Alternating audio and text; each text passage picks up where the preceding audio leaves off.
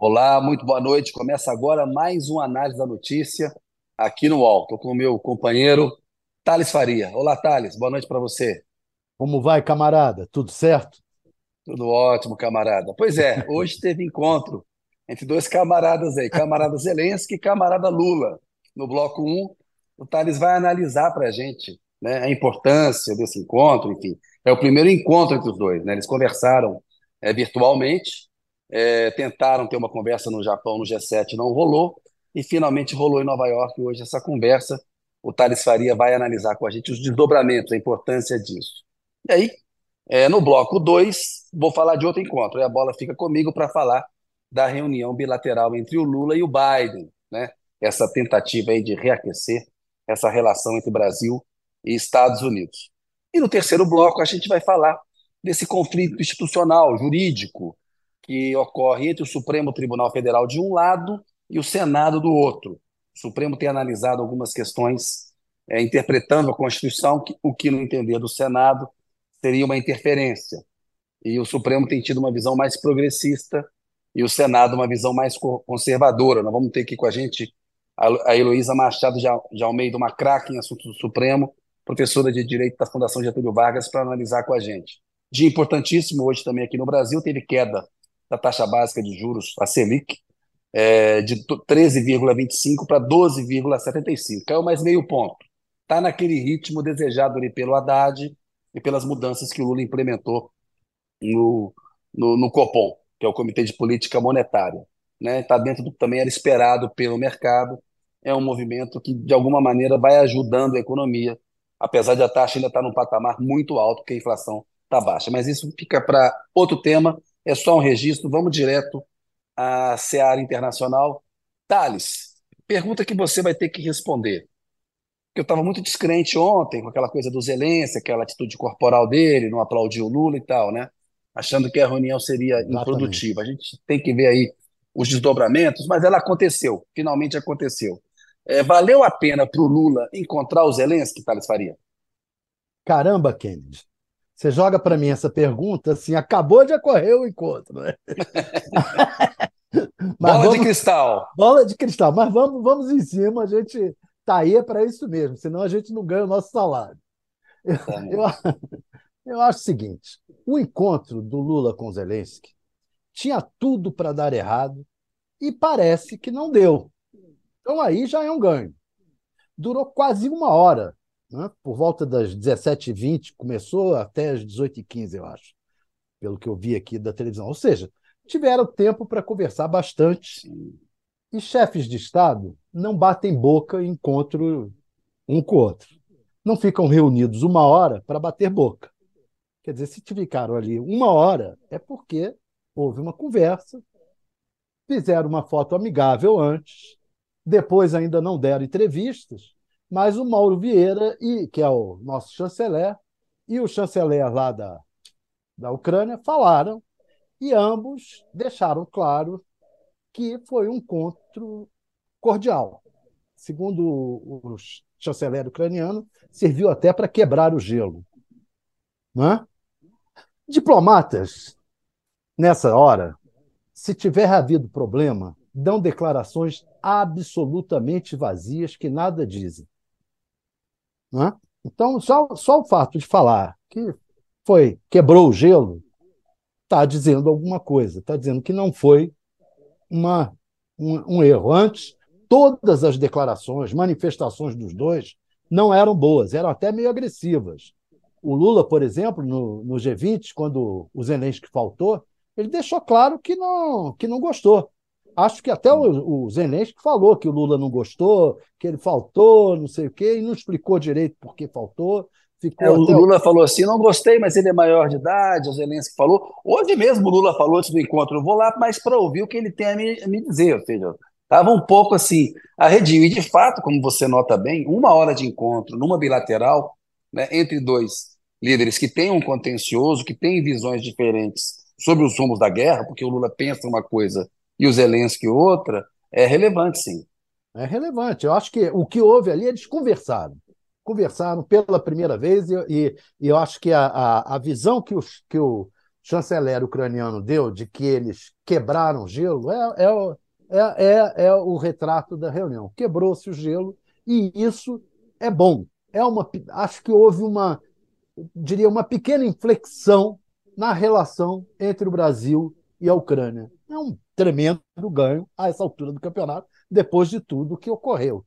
Então, eu acho que valeu a pena.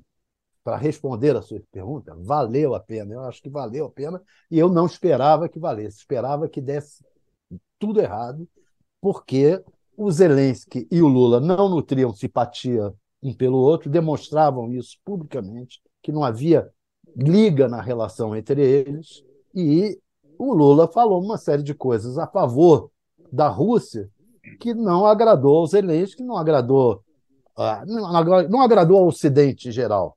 Na verdade, esse encontro era um encontro que não era. tinha tudo para não ser bom para nenhum dos dois. Agora, o Lula vai a Kiev, vai poder. Ele está tá com uma provável ida à Rússia é, no próximo encontro do G20. Então, vai, vai, vai à Rússia. Os BRICS. Do BRICS, perdão. No do próximo BRICS. encontro do BRICS, vai à Rússia e, o, e vai poder passar por Kiev. Quer dizer, não vai ir à Rússia só, é, não vai fazer um gesto só para a Rússia, vai poder fazer um gesto para as duas partes. Acho que, olha, foi, um, foi muito bom em se pensando que poderia ser muito ruim. Eu acho que essa pequena inflexão é muito boa. Levando em conta, né, Thales, é daqueles é, encontros em que a, a agenda vale mais até do que o discurso. A agenda do Lula nessa passagem por Nova York é uma agenda muito significativa, com o Biden, com o Zelensky. O discurso dele ontem também foi é, impactante, e como você é, é, lembrou e abordou as posições diferentes, né, o Lula tem uma visão de que a solução para a guerra passa por um diálogo entre o Putin e o Zelensky. Os Estados Unidos acham que não. Como a Rússia é agressora, a Rússia deveria tomar a iniciativa de se retirar do território é, ucraniano para ter algum tipo de conversa sobre a OTAN, entrada da Ucrânia na OTAN, etc. O Zelensky insiste na entrada na OTAN e num plano de paz de retirada da Rússia. Portanto, o que tem acontecido ultimamente é que o conflito está meio congelado. Tem uma contraofensiva ucraniana em andamento desde junho, ela não alcançou resultados relevantes. A contraofensiva era para quê? Era para tirar os russos do oeste da Ucrânia, retomar terreno perdido não houve um ganho militar é, significativo. O Lula acha que o conflito está congelado e que tem, uma, tem que ter uma conversa dos dois. Essa, a, ao quebrar o gelo, pode ser que a partir daí essa coisa evolua, a gente não. tem que acompanhar. Né, e você é, veja que passos. você veja que houve uma outra mudança também no trato da comunidade internacional com o Zelensky. O Zelensky, antes desse conflito, era um humorista, um palhaço que virou presidente da República, um palhaço de ultradireita, radical, e que alimentava grupos até é, neonazistas. Na, na Ucrânia. Ele era visto assim antes da, da, do, do conflito. Com o conflito que é, ele acenou para entrar na, quis entrar na OTAN, etc. A Rússia resistiu, porque a, a OTAN, de fato, avançou na, na direção da, da Rússia, a, o que não era antes. Antes, logo após a, a guerra, o tratado que havia era de que a, a OTAN não avançaria para o lado da, da Rússia, da Europa Oriental. Então, avançou, de fato avançou, e essa entrada do, da Ucrânia na OTAN era uma espécie de ameaça. Tudo bem, o, o Putin reagiu de uma forma terrível, invadindo lá, e aí a comunidade internacional passou a desenhar o Zelensky como, quase como se fosse um santo. Era inatacável, porque por causa da, da besteirada que o, que o Putin fez, né? da, da agressão extremamente violenta, a comunidade internacional passou a desenhar o Zelensky como santo. Mas o, agora, com depois quase dois anos de guerra, e tendo visto tantas mortes, tendo visto que o Zelensky é, de alguma maneira, também levou o país para essa guerra, está é, tá, tá todo mundo retirando um pouco é, o time de campo. Eu acho que a tendência agora é. E os, por isso o Zelensky está sendo mais manso. Está procurando a América Latina, está procurando ser, é, ter mais entendimento. Eu acho que agora talvez a gente tenha uma, uma janela aí pela frente. Thales, enquanto você já, já adiantou a síntese e vê se ela cabe lá no 75, vai batucando ela para a gente responder, eu vou dar o, falar agora os comentários que a gente está tendo dos analyzers, como gosta de lembrar o José Roberto de Toledo. Como sempre, Danilo Sotero. Saudade avisa, do Toledão. Avisa aos nossos analyzers que ele está voltando. Né? E a gente gosta do Toledo também, tá? A gente gosta dele. não só vocês, não. Toledo é um grande amigo meu e do Thales há 30, 30, é, 30 anos, anos, né, Thales? 30 anos essa noite. Ô, Thales, olha só, o Danilo Sotero Rogério, quase sempre o primeirão aqui, já deixou um comentário. Vale porque a recusa custaria caro, mas dificilmente sairá alguma coisa daí. Na primeira parte ele dialoga com a tua, é. com a tua análise aí, né? De que recusar sairia claro. Caro, o M. Mota, valeu a pena, pois para se candidatar a mediador, Lula precisa ouvir os dois lados, demonstrando equidistância, independentemente de suas preferências pessoais. É verdade. Aqui o, o Mota está nessa linha de que o Brasil, o Lula não conseguiu se colocar como interlocutor isento né, ao falar da guerra da Ucrânia por causa da posição do Lula, que tem que ser ouvir o Putin, e ele deu umas derrapadas mesmo, é. numas declarações sobre a guerra. Né? A gente sabe que todo o contexto da expansão da OTAN, discutimos isso ontem com o Jamil Chad, mas a Rússia é agressora da integridade territorial da Ucrânia, o princípio do direito internacional da ONU, do Concerto das Nações, não pode ser admitido. É, Margarida von Schwenk, Lula é um adulto na sala e, portanto, é necessário ouvir a criança birrenta e acalmá-la. Birrenta e acalmá-la. Boa. É, deixa eu ver mais aqui. Rosiana Roxo. Boa noite. Pelo menos fez as pazes com o Zelensky. Isso é civilidade. Sônia Carneiro. Com certeza é um encontro que contribui para a paz. Marisa Laterza. Valeu a pena. Diálogo sempre é bom. Eliane Brito. Encontro de Lula foi para cumprir tabela, porque Zelensky não está interessado em paz. Porque é só botar Lula contra a parede. Está mais descrente aqui Eliane Brito. Álvaro Coelho Neto, parabéns, Thales, pela excelente entrevista com Jacques Wagner. Jacques, é, o Thales é craque, né? Joga em todas as posições. Caio Boldrini, eu e minha esposa não perdemos um programa. Vocês são top. Obrigado, Caio. Um abraço para você, para sua esposa. Obrigado pela audiência. Thaís Bap, não vale. Para Zelensky não interessa o final da guerra. Zelensky sairia é, do foco e logo haveria novas eleições na Ucrânia. É aquela discussão sobre a responsabilidade do líder, né? que está vendo o povo sofrer num conflito que, no qual parece ter chance mínima de, de vitória. Ômega, te amo, Thales Faria. Olha só, Thales Faria está fazendo sucesso. Beijão, Suzana, beijão para Ômega. Suzana, boa noite, Kennedy Thales, queridos. Boa noite, Suzana. José Cassimiro Gonçalves Neto, agora não é de interesse do Zelensky o fim da guerra e ele, e ele está apenas fazendo jogo de cena. Deixa eu ver se tem mais algum comentário. Suzana, Thales comenta muito bem. Lucilene da Silva, até que enfim eu achei que Lula e Zelensky iriam se bicar, mas pelo jeito o encontro deles deu certo. Pessoal interessado aí no encontro, no tema. Mestre Thales, como é que ficou mesmo tua síntese? Então canta ela aí para eu colocar aqui. Vê se cabe, vê se cabe. É, Bora. Co como não deu errado, vírgula, valeu a uhum. pena para Lula encontrar Zelensky. Ah, encontrar Zelensky. Sim, cabe. Encontrar Zelensky. Se não couber, valeu a pena para Lula, valeu a pena encontro de Lula com Zelensky. Pessoal, é. coloca lá. Cabe sim. Vamos fazer aí a, a enquete, preparar a enquete com a resposta do público, resposta do, do, do Thales. Mestre Thales, passando a bola para você, que o bloco 2 agora vai ficar por minha conta para falar de Lula Biden. Vamos lá. É, então agora vamos ver. Agora eu é que dou o troco, te boto contra a parede.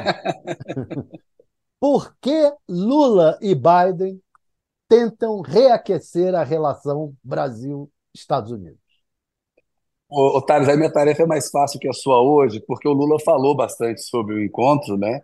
E quis é, abordar. Ao contrário, ele ficou calado em relação ao do Zelensky. Olha só, Thales, o Lula ele está dando seguimento a essa estratégia pendular entre as superpotências. Ora se alinha com a China e com o sul global em determinada agenda do planeta, ora se volta para os Estados Unidos, né? São os dois maiores parceiros comerciais do Brasil. A China está em primeiro lugar, os Estados Unidos estão em segundo, mas o investimento americano no Brasil é muito grande. E tem uma, o Biden, de fato, durante a eleição do ano passado, em 2022, a posição do Biden e dos militares americanos contra o golpismo do Bolsonaro e dos militares brasileiros foi fundamental para segurar é, um cenário internacional de rejeição a qualquer aventura golpista no Brasil. O Lula sabe disso. Agora o Lula está devolvendo o favor ao Biden. O Biden é candidato à presidência no ano que vem, à reeleição, provavelmente vai enfrentar o Donald Trump. O Lula não é um cabo eleitoral popular nos Estados Unidos, como o Biden não era um cabo popular é, eleitoral popular no Brasil. Mas a posição política do Biden foi importante, aquela sinalização americana foi importante. O Lula, no entanto, tem excelente relação com a maior central sindical americana, a FL-CIO. Ele tem relações históricas com esse pessoal. E para o Biden interessa né, disputar é, o apoio dos trabalhadores americanos, porque o Trump tem um discurso muito é, é, nacionalista nesse sentido, dizendo: olha, não temos que ficar produzindo coisas no exterior, exportando emprego para a China, temos que fazer made in, in USA, né, fazer fabricar aqui nos Estados Unidos. O Biden também, ao longo do mandato dele agora, lançou um plano para gerar empregos nos Estados Unidos e o Biden precisa ter uma melhor relação com os sindicalistas americanos. Nesse sentido, interessa para o Biden estar tá associado ao Lula. Ao mesmo tempo, tem uma preocupação do Itamaraty, um bastidor, com a eleição americana do ano que vem. A gente estava comentando aqui antes de entrar um pouco no ar. Não é desprezível a chance de vitória do Trump. Vai ser apertado novamente o resultado eleitoral nos Estados Unidos em 2024, como foi em 2020 e como foi no Brasil em 2022. Eu né? diria, Esse que dessa vez é, eu diria que dessa vez é até mais arriscado do que antes. O pois é. Está tem... tá bem forte, né? Então. É. As pesquisas indicam um empate técnico ali nas pesquisas, algumas até dão o Trump um pouco à frente. O Biden, do ponto de vista econômico, faz um bom governo, né? E o Trump está no emaranhado de acusações criminais. E haverá acusações e julgamentos no ano que vem, que é o ano da eleição americana. Lá em novembro de 2024, lá é um sistema de colégio eleitoral. No, no, quem ganha no voto popular necessariamente não leva automaticamente. Tanto que a Hillary Clinton ganhou do Trump em 2016, mas quem ganhou, levou a eleição foi o Trump, porque no, no cômputo do colégio eleitoral, dos votos dos 50 estados, ele obteve mais votos lá é, no colégio eleitoral. Então, o Itamaraty tem uma preocupação grande com o resultado da eleição americana no ano que vem, porque uma eventual vitória do Trump sobre o Biden atrapalharia a agenda global do Lula, a agenda externa que Lula tem né? E fortaleceria planos de extrema-direita. Vamos ver, olha só, afinidades do Lula com o Biden, questão da democracia. Já fa falaram disso hoje e os dois deram declarações nesse sentido, inclusive no começo do ano, quando Lula teve numa visita rápida a, a Washington para encontrar o Biden. Regulamentação de big techs, é, questão ambiental. Os dois, os dois presidentes falam num plano de transição energética. E o que eles lançaram hoje, a parceria pelos direitos dos trabalhadores e trabalhadoras, que está nesse contexto das big techs, da uberização é, do mercado de trabalho, da precarização, né, da necessidade de você proteger direitos trabalhistas. O Lula falou disso, disso hoje, o Biden também é importante, essa preocupação nos Estados Unidos, que tem um mercado de trabalho muito mais desregulamentado que o brasileiro. Né? A proteção social lá, inclusive, é muito menor. Eles não têm um SUS. Eu morei lá em 2020 e vi que durante a pandemia foi muito difícil para muitos americanos terem uma cobertura eficiente contra a pandemia, como tivemos aqui no Brasil, apesar de todo o negacionismo do Bolsonaro. Aqui o Uber, o, o Uber não, o SUS fez a diferença, né? É, então, Thales, é, outra coisa importante, a, os Estados Unidos têm, têm muita proximidade com a, com a Índia, têm é, é procurado se aproximar da Índia. A Índia está nos BRICS, como a China e a é Rússia, contra... o Brasil e, e a África é um contraponto à China dentro dos BRICS, né? Um contraponto à China dentro dos BRICS. É importante o Brasil também ter uma agenda dele com os Estados Unidos, né? Então, quando você olha para o conjunto todo, né, interessa para o Lula uma vitória do Biden no ano que vem. Né? A gente sabe que lá é muito mais complicado, É, o governador da Flórida, o Ron DeSantis, é o, que, o principal opositor do Trump no Partido Republicano, mas o que a gente está acompanhando até agora nas discussões internas indicam que o Trump deverá conseguir ser candidato, mesmo respondendo a processo na justiça, até mesmo com uma eventual condenação numa primeira instância lá, porque não tem lei da ficha limpa. É, uma, é um cenário muito mais complicado. E a democracia americana, eu estava lá em 2020, muita gente dizia: olha, um segundo mandato do, do, do Trump seria mortal para a democracia americana. Uma volta do Trump ao poder seria muito ruim para a democracia americana e para as democracias no mundo ocidentais de um modo geral. Especialmente na América Latina. Nós estamos aí com a Argentina tendo um grande risco de. Com Javier Milei, exatamente.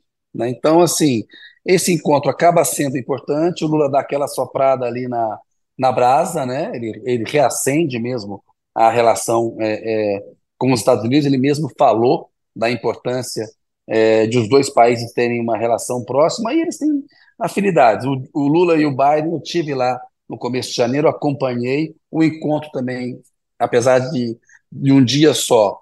Eu, ele durou muito mais do que se imaginava. Eles têm lá um, uma pequena colher de chá que eles dão ali, os dois presidentes. Eles dão uma declaração conjunta para a imprensa americana e para a imprensa brasileira. Geralmente é muito rápido aquilo, cada um fala dois, três minutos. O Lula falou para caramba, falou uns dez minutos, o Biden falou sete, depois eles tiveram uma hora também a portas fechadas. Então, me parece que é um movimento é, importante, Thales Faria. É, eu concordo Vamos... plenamente com você. Acho que você foi, como sempre, brilhante.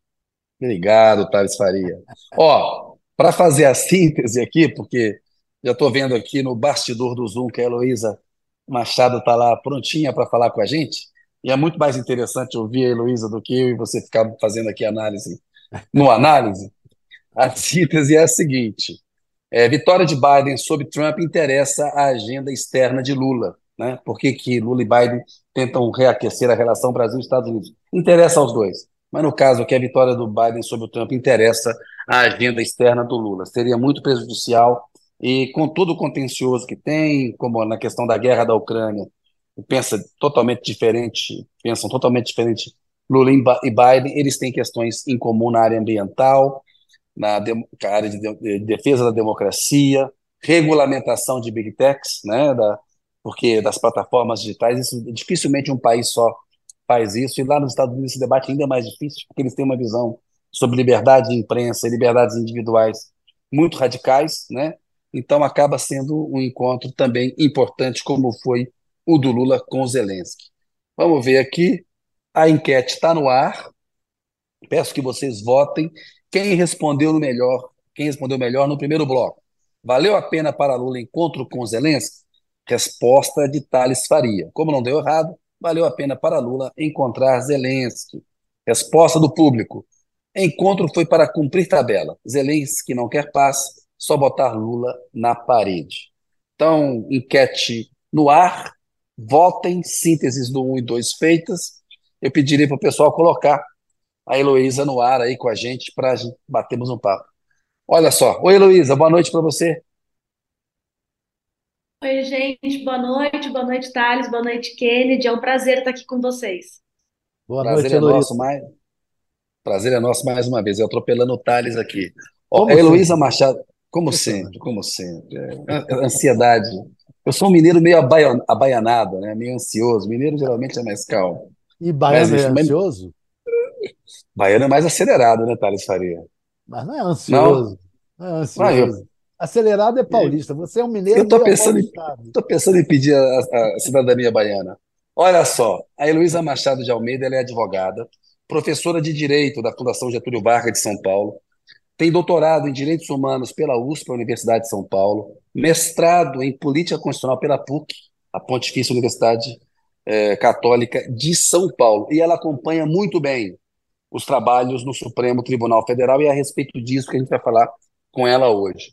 Ô, Luísa, a pergunta que a gente pensou, e a gente até pode também adaptar para depois tentarmos uma síntese com você, é a seguinte: o Supremo tem força para barrar essa ofensiva constitucional do Senado? Pergunta, pra, claro que o Senado é quem faz as leis, né? a Casa vota as leis, agora o Supremo interpreta A Constituição é o guardião da Constituição. Você pode explicar isso melhor para a gente. Estamos vendo lá a votação do marco temporal. Está 5 a 2, julgamento encerrado hoje, deve ser retomado amanhã, com tendência de um entendimento do Supremo que derruba o marco temporal, que, por um setor conservador do Congresso, é um tema caro, e tem lá uma discussão no Senado de um projeto de lei para estabelecer algum tipo de, de meio termo, de, de entendimento sobre a demarcação das reservas indígenas.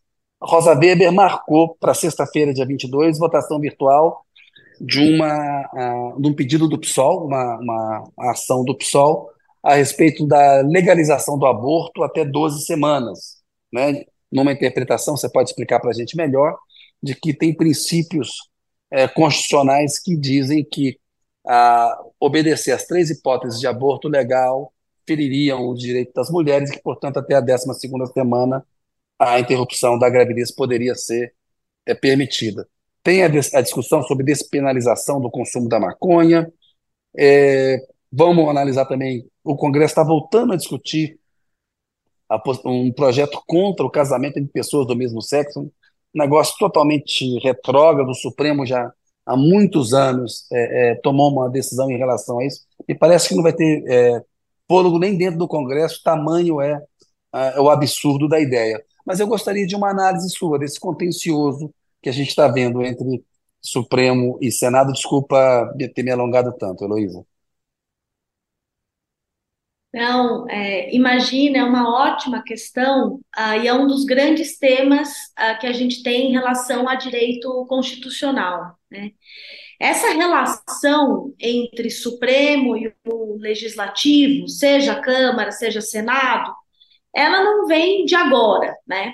Então, eu estava aqui é, me lembrando de um dos casos mais interessantes que a gente tem desse diálogo é, de instâncias, que foi quando o Supremo declarou a vaquejada inconstitucional e, na sequência, é, o Congresso Nacional aprova uma emenda à Constituição, é, excepcionando né, a possibilidade de vaquejada no artigo que protege é, os animais de quaisquer práticas cruéis. Ah, nós já tivemos também um debate sobre ah, uma decisão do Supremo que ia limitar o foro por prerrogativa de função, o foro privilegiado, e o Congresso correu para colocar em pauta algumas emendas constitucionais que extinguiam o foro. Né? Nós já tivemos uma tentativa de relegislar a questão do financiamento de campanha por empresas, que o Supremo já declarou inconstitucional. Então, não é inédito que a gente está vendo agora nessa relação mais explícita entre é, Senado e Supremo Tribunal Federal. É um movimento, vamos dizer assim, natural dessas instâncias é, decisórias numa democracia constitucional como a nossa. É, tem um ponto que é interessante, é que a decisão do Supremo ela é vinculante, né? Então todos os tribunais precisam aplicar o entendimento do Supremo, o Poder Executivo precisa aplicar o entendimento do Supremo, mas, em razão do princípio é, da soberania popular, o legislador não está, em princípio, vinculado às decisões do Supremo. Porém, o que a gente tem é uma circunstância de que quem dá a última palavra é o Supremo. Então, mesmo que o Senado contrarie alguma decisão do Supremo, inevitavelmente isso pode voltar ao tribunal através de alguma ação e o tribunal invalidar mais uma vez uma prática legislativa considerada é, inconstitucional. Né? Mas os tribunais é, mudam, a composição dos tribunais mudam, e é possível sim é que a gente tenha mudanças de entendimento no tribunal nesse vai e vem do diálogo entre é, Congresso e Supremo. E é possível até Agora, que mais adiante o Congresso, se esticar a corda com o Supremo, decida também votar uma, uma PEC, uma proposta de emenda constitucional, já que é uma questão de interpretação constitucional. Se botar uma PEC lá, cria um problema para o Supremo. Pois é, é, Thales, nem nesse jeito a gente cria um limite para o Supremo, porque o próprio Supremo considera que é capaz de fazer controle de constitucionalidade de emendas, né? Então, até quando a resposta vem com a alteração do parâmetro constitucional, o Supremo se colocou numa posição em várias ações onde ele considera que ele controla também é, as emendas constitucionais. Então, pelo desenho que a gente tem hoje, a gente tem de fato a última palavra é, dada ao Supremo. Mas tem alguns outros pontos dessa relação entre Senado e Supremo que eu acho que são interessantes para a gente rememorar. Pacheco engavetou, tentou engavetar os pedidos de CPI da Covid. Sim. E, de fato, foi necessária uma decisão do Supremo Tribunal Federal para que ele avançasse com as suas obrigações enquanto presidente do Senado. Né? E a gente tem, querendo ou não, é, o Supremo sempre puxando né, a orelha do Congresso em leis que não são feitas e que a Constituição manda fazer. A gente Heloísa. sempre usa o grande exemplo da homofobia. Heloísa. Oi. Mas, desculpa te interromper, só para a audiência acompanhar, você falou um ponto muito importante. Quando o Supremo tomou essa decisão, saiu a CPI da pandemia e teve um papel histórico para combater o negacionismo do Bolsonaro. Ali foi um ponto de virada. A gente vê como é importante ter um Supremo forte e independente é numa democracia. Desculpa, era só um parêntese, porque eu, eu achei importante. E você está é, passando para um outro ponto agora, me perdoa. Não, exatamente, né? Então a gente sempre olha, né, para essa queda de braço entre é, Senado e Supremo por uma perspectiva de quando o Supremo estaria avançando nas suas atribuições, mas na verdade quando esses poderes deixam de fazer o que precisa ser feito, seja na CPI, seja na produção de leis que a Constituição manda, aí é, o jogo é outro, né? E tanto no caso da CPI foi necessária uma decisão do Supremo, e também, se a gente pensar, por exemplo, que foi o Supremo que precisou adequar a lei de impeachment à Constituição de 88, porque desde 1988 o nosso legislativo não atualizou a lei de crimes de responsabilidade. Então, é uma dinâmica entre os poderes em que cada um, é, de fato, controla a atuação do outro e, é, pelo desenho que a gente tem hoje, a última palavra está nas mãos do Supremo. Seu microfone está desligado, Thales. E pelo desenho que tem hoje, qual é a sua avaliação? É, a, por exemplo, eu vejo o Congresso está numa fase conservadora.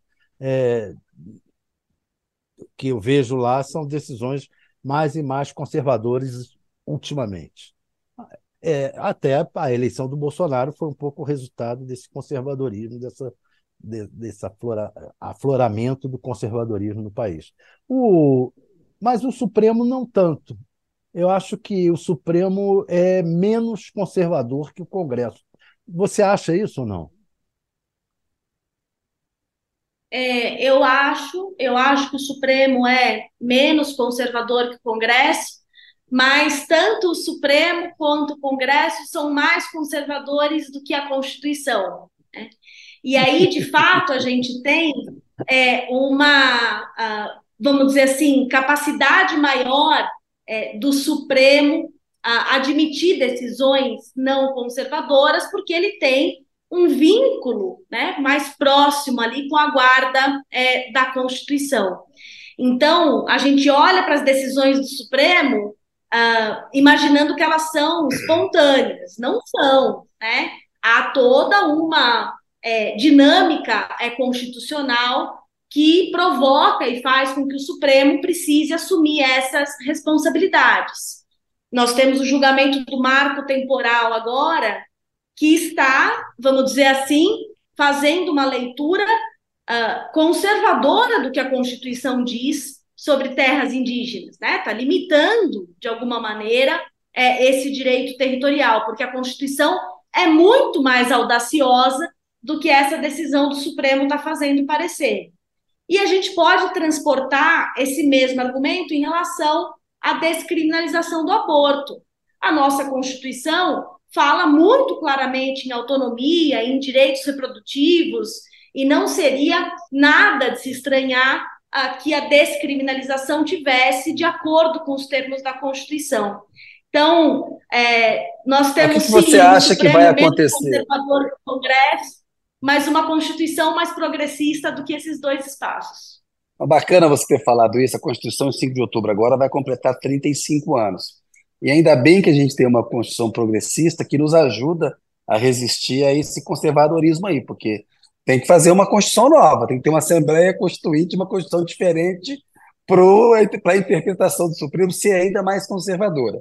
Mas, Heloísa, nesse ponto da descriminalização do aborto, que me parece, como você falou aí, né, me parece estar tá claro na Constituição que haveria argumento jurídico para deixar é, é, é, abrir essa possibilidade, descriminalizar. Você acha que vai acabar acontecendo? Você acha que a gente vai ter uma decisão em que vai prevalecer esse entendimento de descriminalizar até a 12 segunda semana de gestação?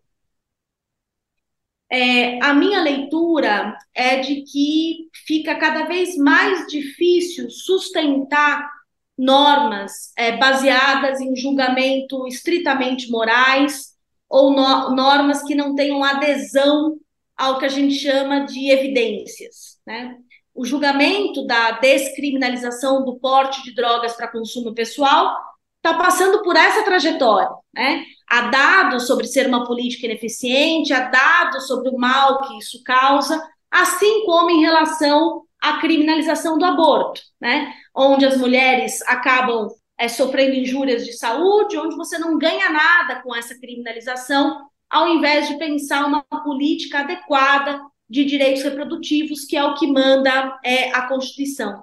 Então, a minha leitura é de que está cada vez mais difícil manter legislações que foram criadas e mantidas é, por um, é, vamos dizer assim, viés né, dogmático, moral, frente às evidências de que elas não funcionam. Né? Se a gente olhar para a experiência latino-americana, com exceção né, da Argentina, que aprovou recentemente uma legislação, a gente tem avanços feitos pelas cortes constitucionais, porque as mulheres não tem espaço no legislativo. Né? A verdade é essa.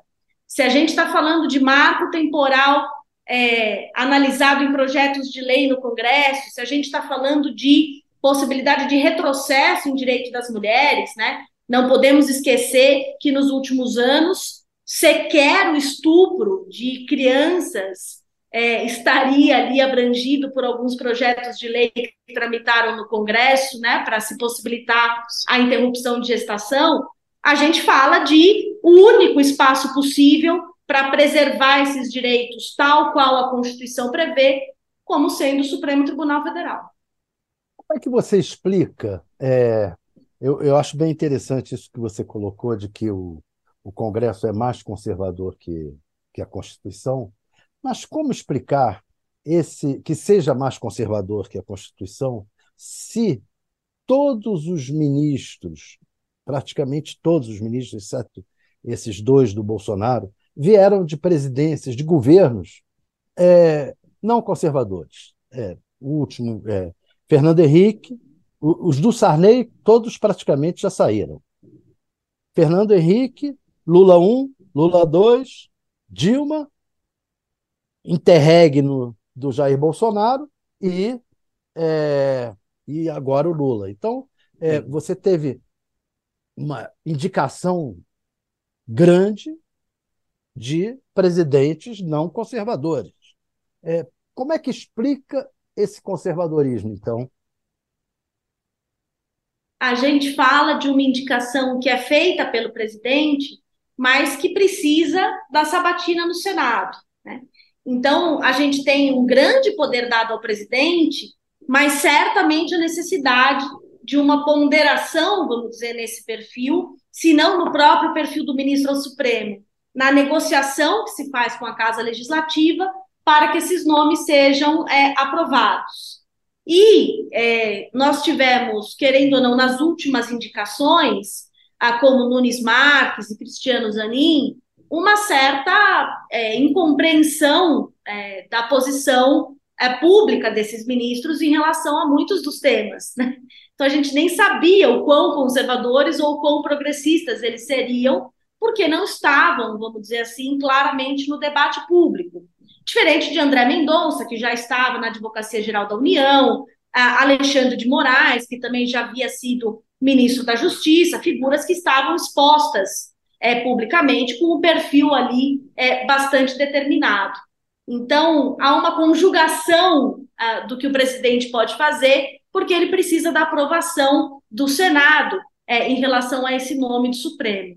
E há é, pesquisas que indicam que há uma certa também necessidade de aprovação por parte dos próprios ministros do Supremo de quem será esse novo nome, né? é, de que há, vamos dizer assim, um critério informal de concordância dos próprios ministros do Supremo em relação ao nome que chegará lá. Então, nós temos um processo que é pouco público, em que a gente, sociedade, né, jornalistas, acadêmicos, não temos acesso aos critérios, mas que passam certamente por essa negociação entre presidência, Senado e o próprio tribunal. É, o Zanin claramente fez uma peregrinação com os conservadores para conseguir a votação que ele teve na, na sabatina e depois também no plenário do Supremo.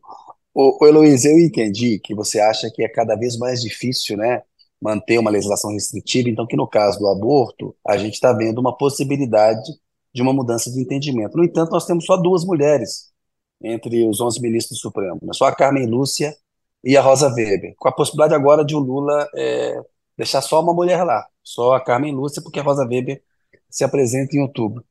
Apesar dessa tendência de ficar mais difícil manter uma interpretação restritiva, você acha que é difícil, é, neste julgamento, haver uma, a, uma descriminalização do aborto? Você não quer fazer uma previsão? Você acha que é arriscado?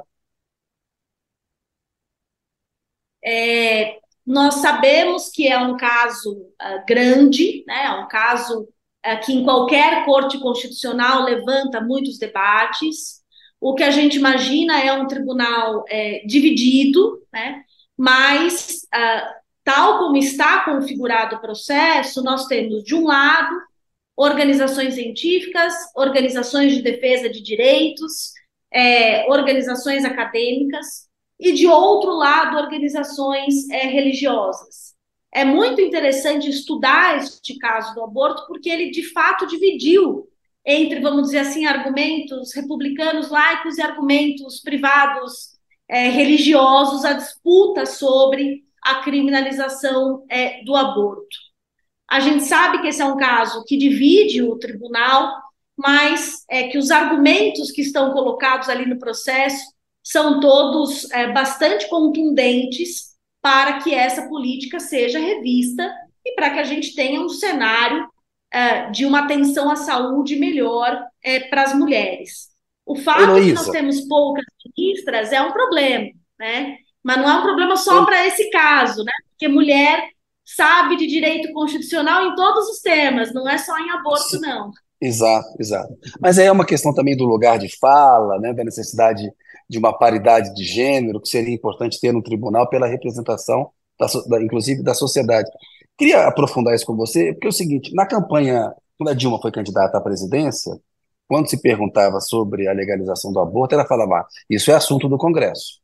O Lula fala isso. Eu creio que Cristiano Zanin chegou a sugerir isso ou falar isso na sabatina dele.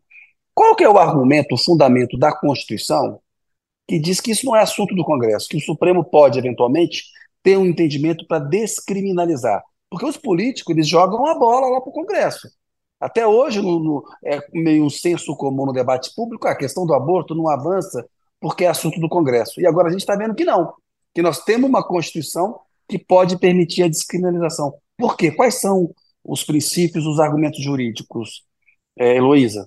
Claro. É, nós temos uma Constituição uh, que garante igualdade às mulheres, é uma Constituição que analisa os aspectos reprodutivos pela lógica do direito, né? Então, nós temos direitos reprodutivos, o que significa a capacidade, a autonomia e a liberdade para escolher se ser mãe, quando ser mãe e se não ser mãe. Né? Então, há, vamos dizer, uma, uma configuração da Constituição que estabelece o exercício desse direito para as mulheres de forma plena.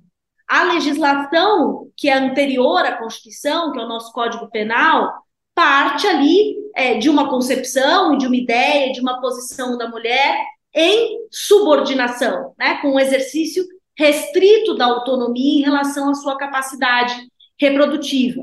E é por isso que a gente considera que este é, sim, um tema do Supremo Tribunal Federal.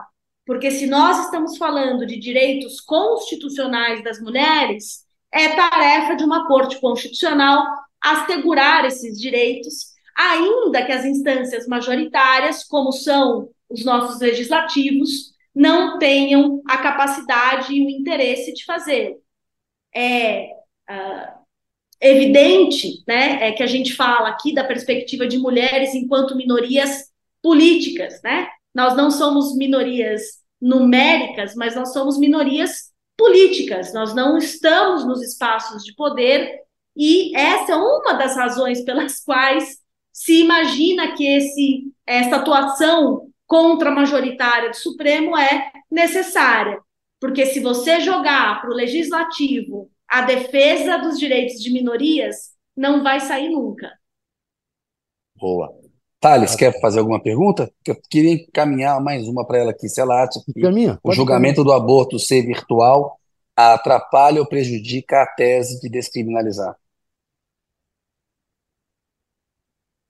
Olha, é, o debate sobre essas duas instâncias né, de decisão do Supremo, o plenário físico e o plenário virtual, uh, tem aparecido no debate público, com o julgamento do 8 de janeiro, né, que agora vai para o plenário virtual, uh, com essa pauta super relevante também agora no plenário virtual. Mas a verdade é que desde 2020 o Supremo tirou qualquer tipo de diferença desses espaços de decisão os dois podem julgar qualquer tema. O que a gente imagina é que um caso assim grande, que movimenta tantos interesses, inevitavelmente terá um pedido para ser julgado no plenário físico, um pedido feito por algum outro ministro. Então, que esse é um caso que vai acabar indo para o plenário físico, mesmo que iniciado no plenário virtual.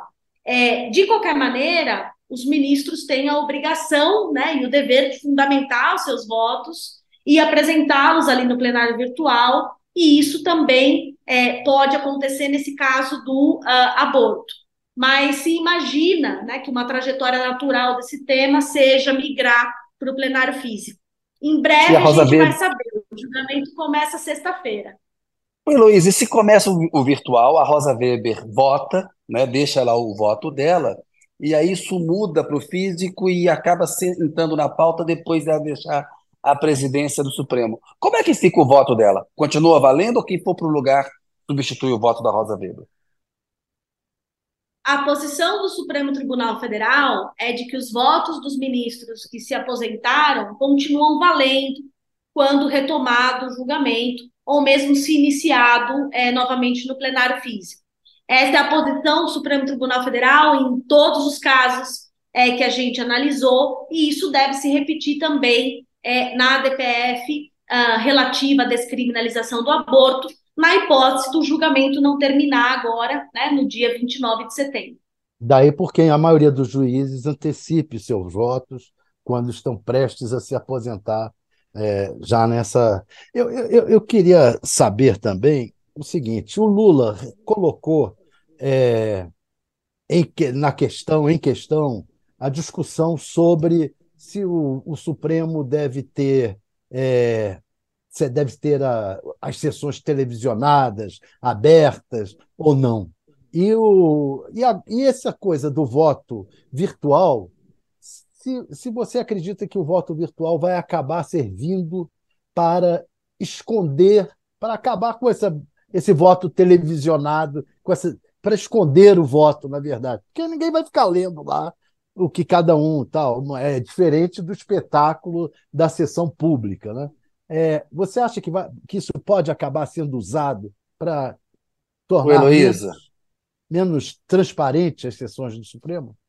Espera para responder, porque o Toledo vai ficar bravo com o Thales agora. O Thales Faria prendeu, perdeu uma análise da notícia, no qual esse tema foi debatido. O Toledo falou dele e citou a Heloísa. Mas, como recordar é viver, e o Toledo está de férias, nós vamos esperar que ele não esteja lá na Escandinávia assistindo ao análise da notícia. Heloísa, por favor, responda ao mestre Thales. Pois é, Thales. É, na verdade, né, o que a gente já estava conversando com o Toledo em outros programas é que mais de 99% dos julgamentos do Supremo já estão feitos no plenário virtual. Né? Então, que a gente tem, de fato, casos é, residuais que estão agora no plenário físico. A nossa compreensão, pesquisando o Supremo, é de que o Supremo escolhe quais casos julgar em qual espaço. Né? e que tem é, uh, escolhido o plenário físico para casos em que é necessário expor os argumentos, deixar claramente é, evidenciadas as posições e até dar alguns recados né, para outras instâncias de poder. Essa foi uma pesquisa que a gente fez olhando para as ações relativas à Covid-19. Então, a gente já está diante de um tribunal que julga, na grande maioria dos seus casos, no plenário virtual, onde você precisa ir lá e ler né, o voto de cada um dos ministros para entender a posição, numa dinâmica muito mais discreta do que a gente tem na televisão e na TV Justiça.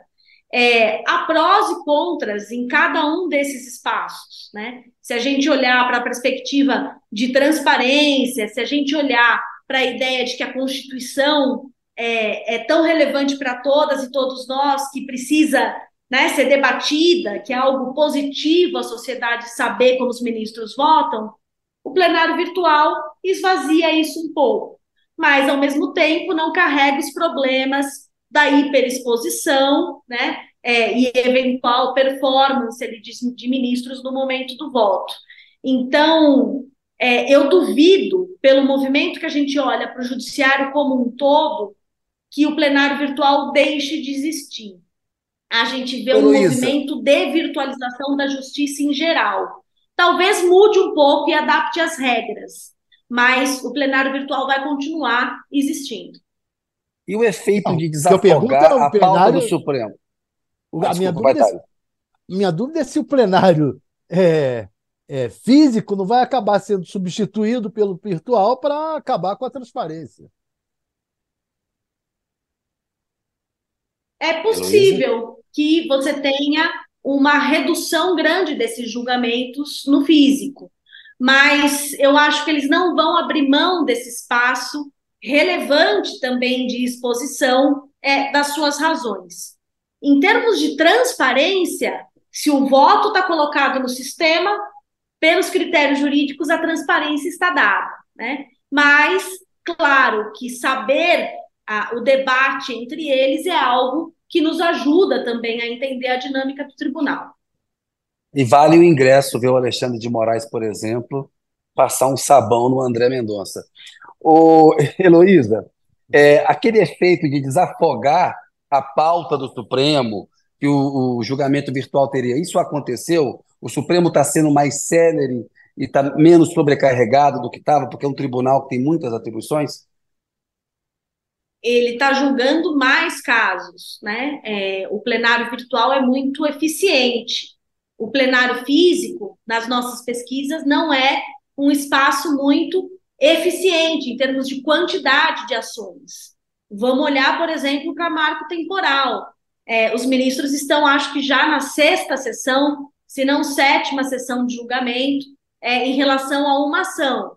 Lógico que a gente tem diferenças de complexidade dos casos que o Supremo julga, né? Porque o Supremo julga muita coisa.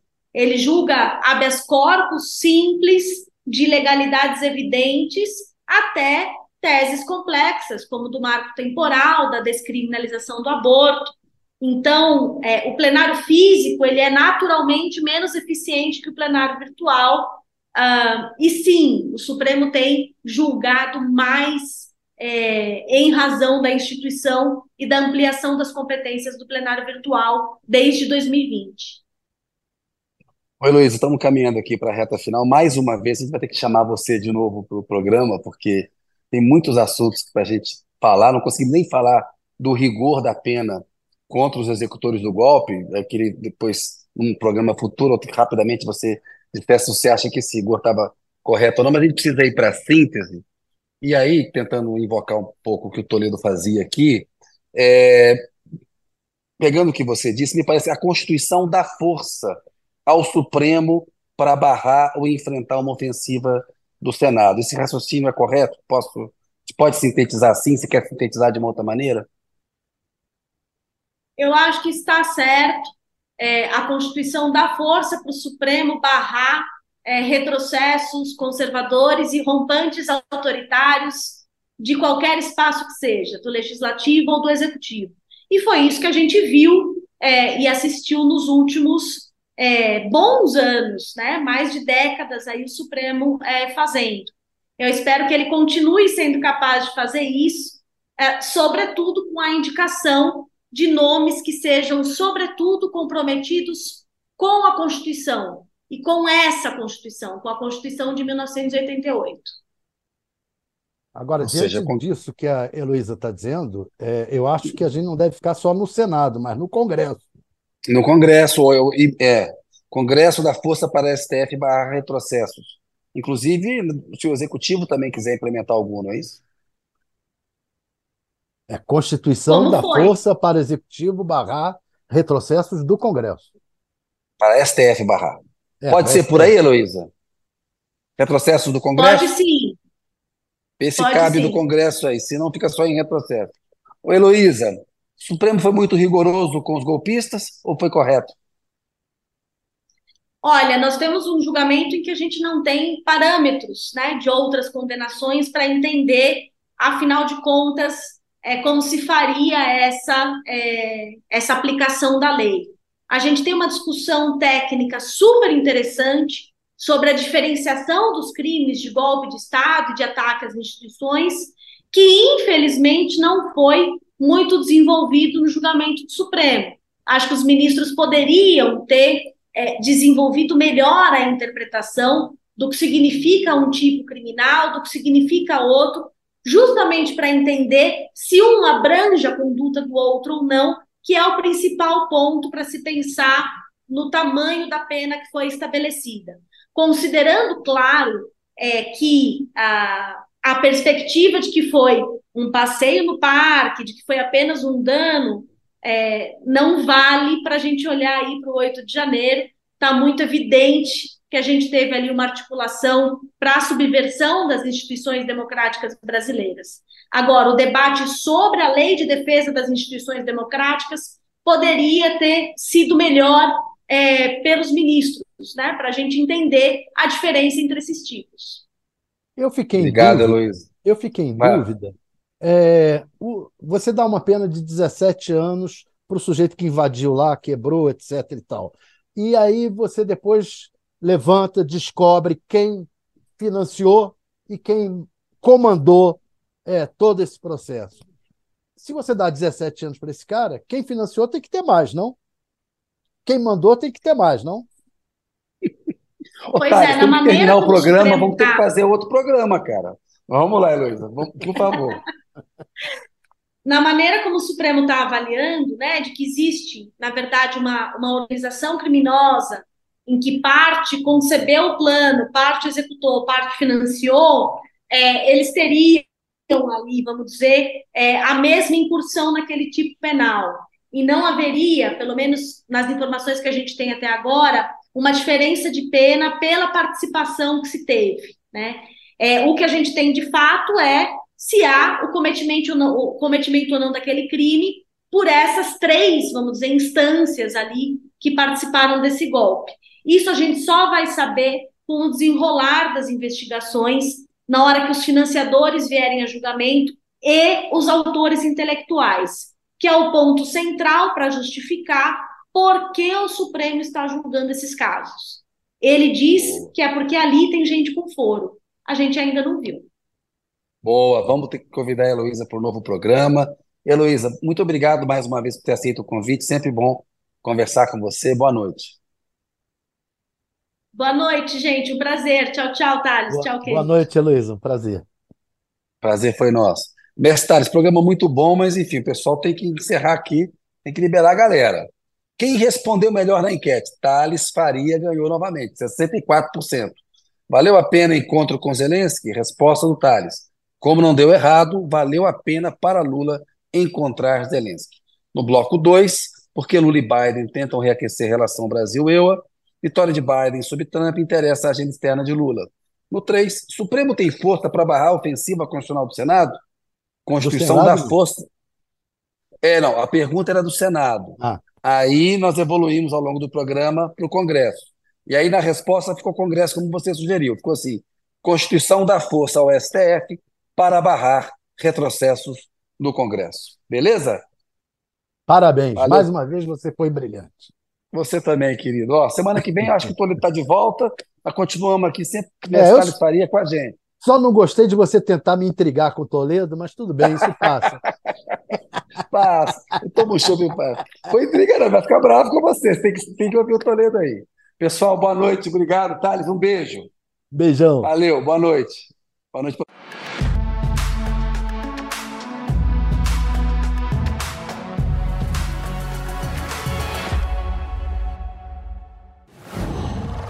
Qual